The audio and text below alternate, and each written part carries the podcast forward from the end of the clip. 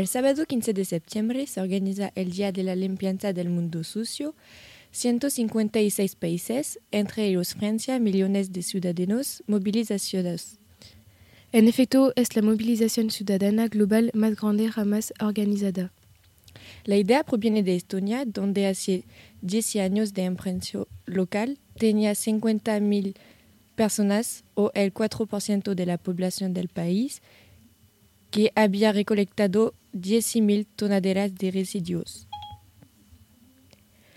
Los organizadores apuestan por un efecto de bola de 9 que movilizaría hasta, hasta el 5% de la población u 3,5 millones de franceses. Cada año la población mundial genera 4 millones, mil millones de toneladas de residuos. Hay una búsqueda, búsqueda de papel en la escuela, resto de desechos de la playa o desechos plásticos en el bosque. Es necesario para reaccionar el equivalente a un camión de basura se vierte en los océanos cada minuto. 30 billones de colillas de cigarrillos en Francia se encuentran en, en la naturaleza cada año. Por lo tanto, traer bolsas reciclables, guantes gruesos, zapatos resistentes o incluso alicates o herramientas según los lugares de recolección. 20 millones de ciudadanos participaron en 3 mil, uh, millones, mil operaciones uh, de limpieza de ciudadanos en toda uh, Francia. 3 millones de personas han limpiado el planeta en 156 países. Sin embargo, será necesario esperar hasta el 19 de noviembre para una evaluación más profunda. El mensaje que el movimiento quiere transmitir en, es consumir mejor, producir mejor y arrojar menos.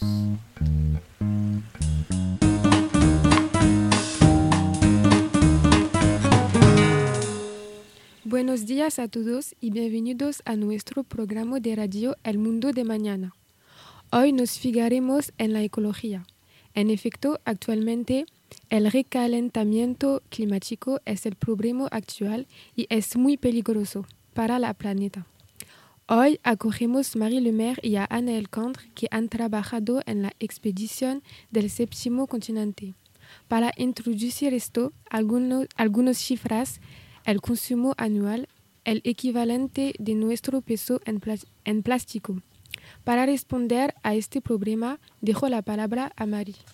Hola Mona, primero tenemos que saber que el séptimo continente es una inmensa placa de desechos evolucionando creciendo. El más grande es tan grande como seis veces Francia. Wow, es muy impresionante. Pero ¿dónde se sitúa este, lo que estudiáis? Se sitúa en el norte del Océano Pacífico. Sin embargo, existen cinco otros. Estos pilas de desechos son creados para la verse entre diferentes corrientes marinos. Es como un giro marino del que el plástico no puede salir.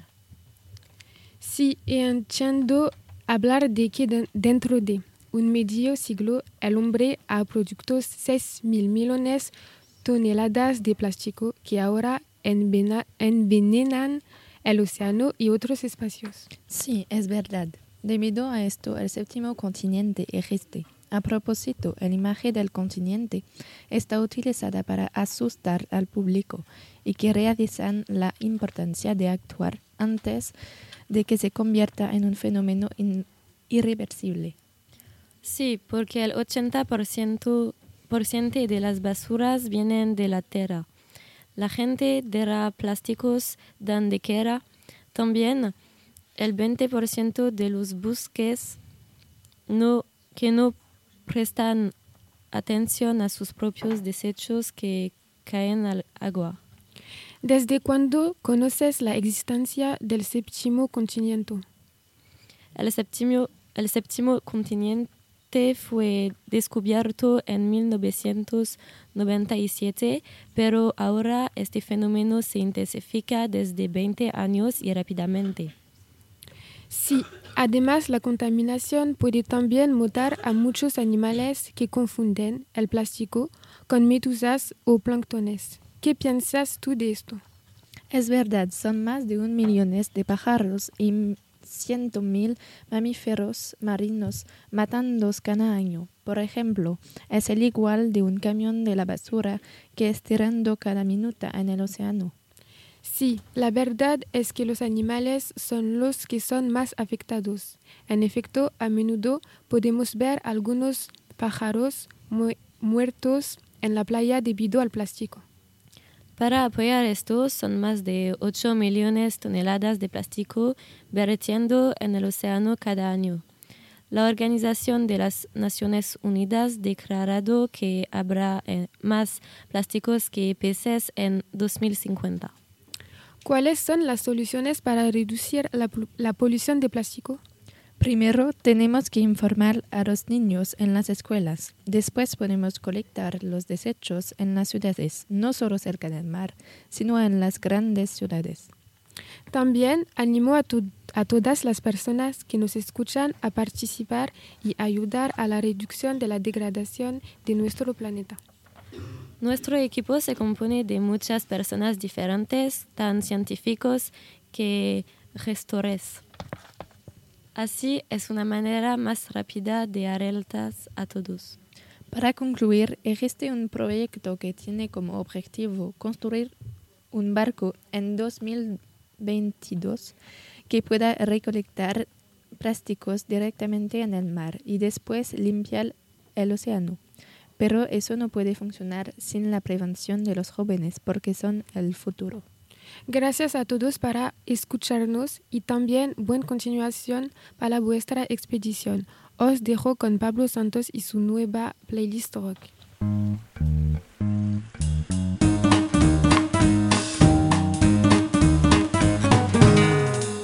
Hola, vamos a presentar la revolución provocada por el streaming. El streaming nació gracias al desarrollo de Internet en los años 1990. Ahora, cada vez más gente abandona los CDs y los DVDs para favorecer los contenidos digitales como el streaming. En efecto, el streaming es una revolución en el mundo musical y del formato audiovisual. Es, es por eso que muchas multinacionales como por ejemplo Spotify o Netflix golpean para obtener la mayor parte de la audiencia. Así que entramos en la era del streaming. El streaming es un modo de consumo que se exporta en al mundo gracias a la globalización. Cada vez más empresas se embarcan en este mercado para competir con Netflix, que es el mayor actor de este mercado y vale 60 mil millones de dólares. Podemos citar Amazon, que ha creado su propia plataforma de streaming, llamado Amazon, Amazon Prime. A, diferencia del streaming ilegal, el streaming legal necesita pagar una suscripción cada, cada, mes para acceder a un servicio ilimitado, lo que es totalmente diferente de los modos de consumo tradicionales. Efectivamente, antes tenían que pagar por una cosa que nos pertenecemos, mientras que ahora con el streaming pagamos por mucho contenido virtual que no nos pertenecemos. Para concluir, el streaming es una nueva manera de escuchar músicas o de mirar series y películas que se emplea en todo el mundo. Sin embargo, ese desarrollo exponencial puede llevar a la desaparición de los medios tradicionales como los CDs y los DVDs.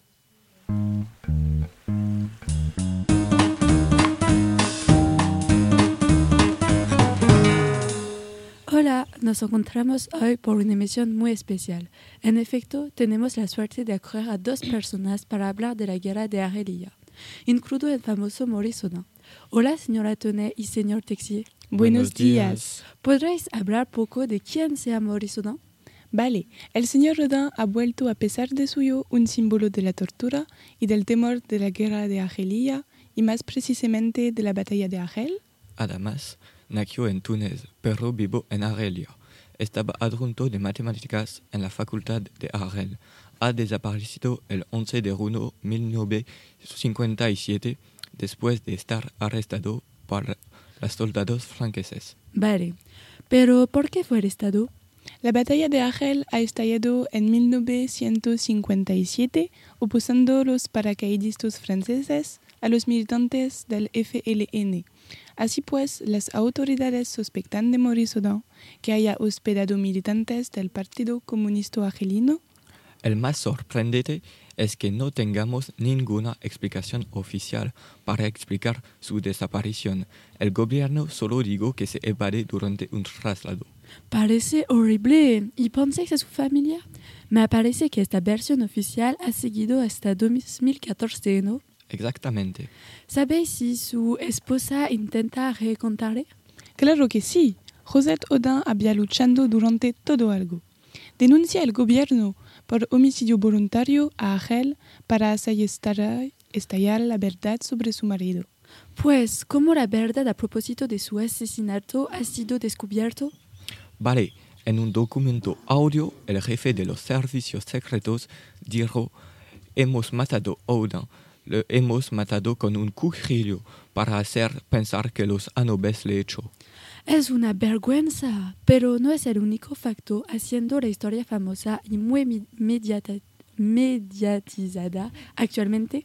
Emmanuel Macron ha reconocido el jueves 13 de septiembre la responsabilidad del gobierno francés respecto a la desaparición de Maurice Audin. Es un momento histórico después ahora 65 años de lucha incesante. En efecto, el presidente ha visitado la casa de su viuda, pero es importante notar que Hollande ha declarado a la prensa en 2014 que los documentos y los testimonios a nuestra disposición son suficientemente numerosos y concordando para invalidar la tesis de la evasión anunciada por el antiguo gobierno. Audin murió durante su detención. Gracias por vuestras respuestas, señor y señora. Sin embargo, podremos preguntarnos si el encuentro entre Macron y José Audin se va a marcar un momento crucial en la vida de la ayuda y en el reco- reconocimiento francés del uso de la tortura durante la guerra de Algeria. Gracias a todos por escucharnos y nos volvemos a encontrarnos la semana próxima para comentar la entrevista de Emmanuel Macron en el telediario.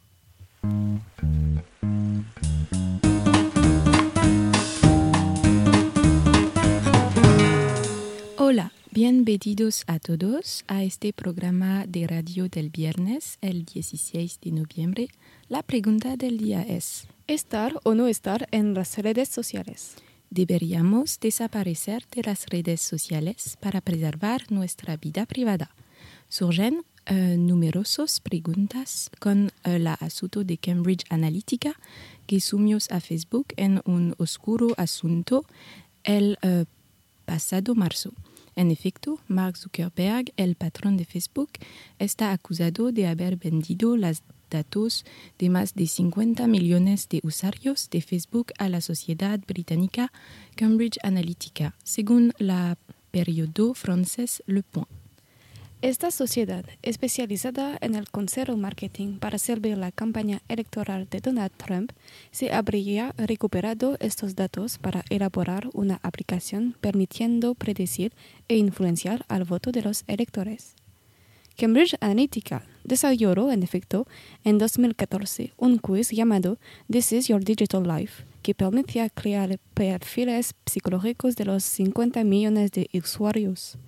La aplicación recopiló los datos sobre lugares donde viven los usuarios y las páginas que les gustaban, permitiendo ver las opiniones y las tendencias políticas de los usuarios. Según expertos entrevistados por la agencia francesa Presa, esta polémica es muy mala para Facebook porque podría acentuar la presión por reglas más estrictas sobre la utilización de los datos. En efecto, para muchos usuarios, Facebook traicionó el contrato de confianza entre él y sus 2.000 millones de usuarios. Entonces se convirtió en el símbolo de la perversidad del mundo numérico. Mark Zuckerberg multiplica las entrevistas.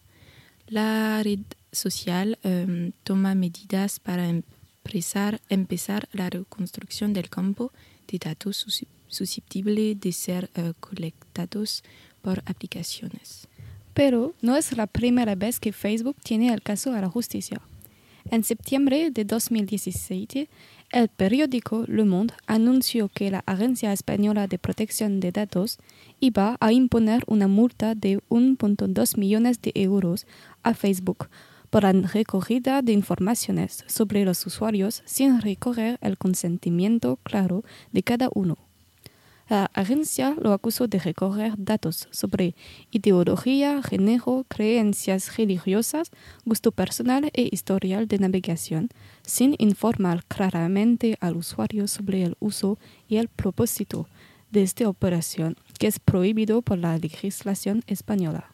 La AEPD sancionó también la red social para la recolección de datos de páginas que no están en Facebook, es decir, un usuario navegado en una página que contiene un botón me gusta, que es común se ve instalar en su equipo una cookie, que es un pequeño programa capaz de transmitir información a Facebook, por ejemplo, páginas que visita.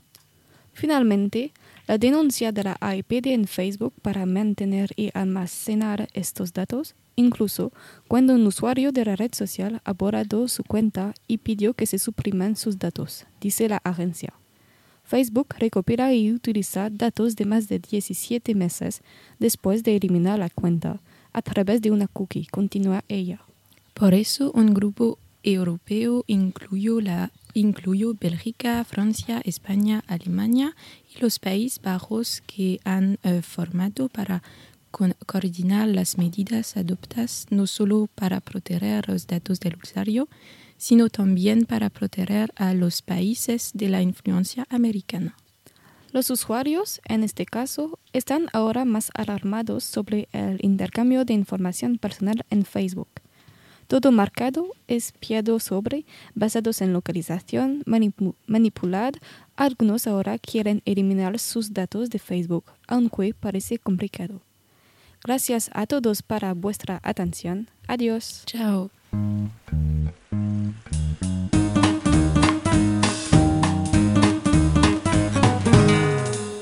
Hola hombres y mujeres, bienvenidos a Radio Mundo, vuestra mejor radio de información sobre los sujetos actuales. Me llamo Juliette y estoy con la excelente Lilu. Hola. Hoy nos, no vamos a venderos drogas, pero vamos a hablar de drogas, un tema tabú. En el mundo hay muchos problemas que provocan conflictos entre los países. En la actualidad, las drogas son un tema tabú. En los medios de comunicación, los periodistas hablan de drogas medicinales y de drogas como estupefacientes. Vamos a hablar de estas dos maneras de utilizar las drogas con las informaciones de periódicos actuales. Para preguntar, preguntarnos, ¿se puede legalizar las dos formas de usar droga en todo el mundo? Para introducir una droga es una sustancia vegetal, mineral o animal que tiene efecto estimulante, alucinógeno, narcótico o deprimente. Por otra parte, las drogas son las materias primas de origen biológico que se utilizan, ya sea de manera directa o indirecta, para la, para la elaboración de medicamentos. La composición química de las drogas brinda una acción farmacológica que resulta útil para la terapia. Primero vamos a hablar de la droga consumida recreativamente. Según una revista francesa que se llama Archivos de Noticias, podemos decir que Canadá es el primer país del RCT que legaliza el cannabis. En junio de 2018, el diputado estableció una ley que permite el consumo y la producción de cannabis. En los Estados Unidos está en progreso. Desde 2014, ocho estados autorizan el consumo recreativo de, droga, de drogas. Además, los Países Bajos autorizan la uh, estupefaciente desde 1966. Entonces, la legalización de estos productos es una preocupación política desde más de 40 años.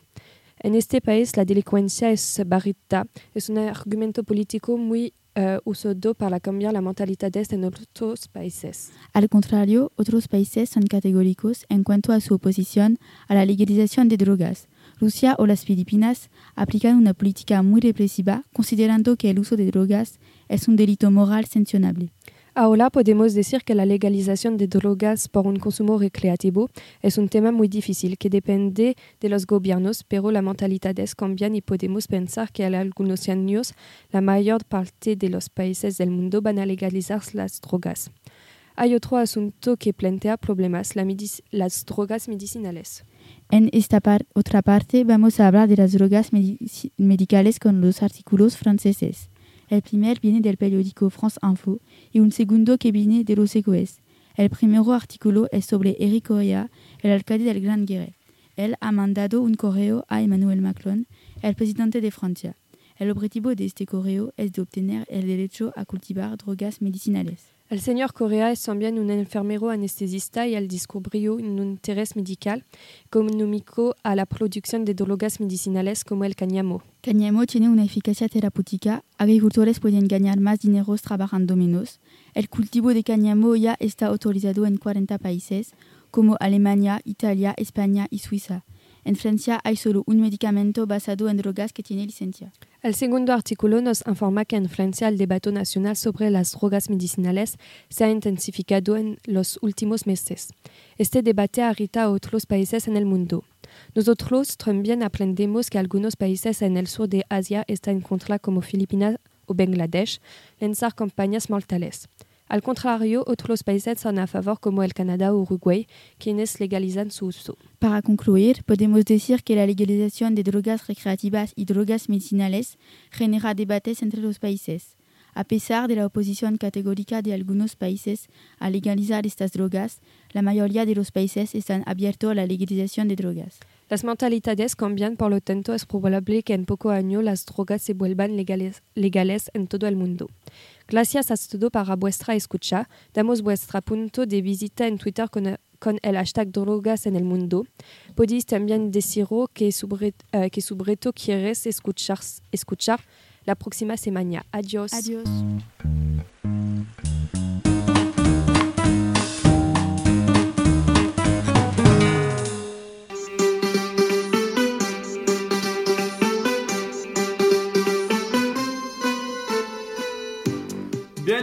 A todos en nuestro punto cultural semanal. Hola a todos, hoy vamos a hablar del Valle del Silicio, gran centro de tecnología localizado en California, cerca de San Francisco. Primero vamos a presentaros la historia de la Valle del Silicio. Al principio la zona fue un desierto, pero la fiebre de oro cambió todo. En efecto, mi querido Brice, esta zona se desarrolló rápidamente y durante las 40 la Armada Americana se instaló. Así, unas décadas después, los ingenieros se reunieron y empezaron a colaborar con los militares. A esta época, el silicio servía a la creación de misiles nucleares. De ahí el nombre del valle. Después, cuando Apple fue creado en 1967, Steve Jobs y Steve Wozniak usaban el silicio por crear chip de computadora. Después, la empresas, las empresas como Apple, Amazon o Google empezaron a instalar su sede. Desde estas empresas se han desarrollado y se volvieron los maestros del mundo. Este nos planifican a la pregunta siguiente. ¿En qué medida el Valle de Silicio es un gran centro de tecnología? Primero, según el periódico francés Le Un, la superficie de la zona representa 4.800 kilómetros al cuadrado. La población es de 1.6 y en el Silicio Valley el salario medio anual es de 112,60 dólares, lo que representa un PIB de 400 mil millones punto 86 y 6 en la bahía de San Francisco. A pesar de estos números increíbles, el Valle del Silicio no parecía gran cosa, según la radio francesa Europa. En efecto, podríamos imaginar un universo de edificios de cristal, asombrosos espacios arquitectónicos.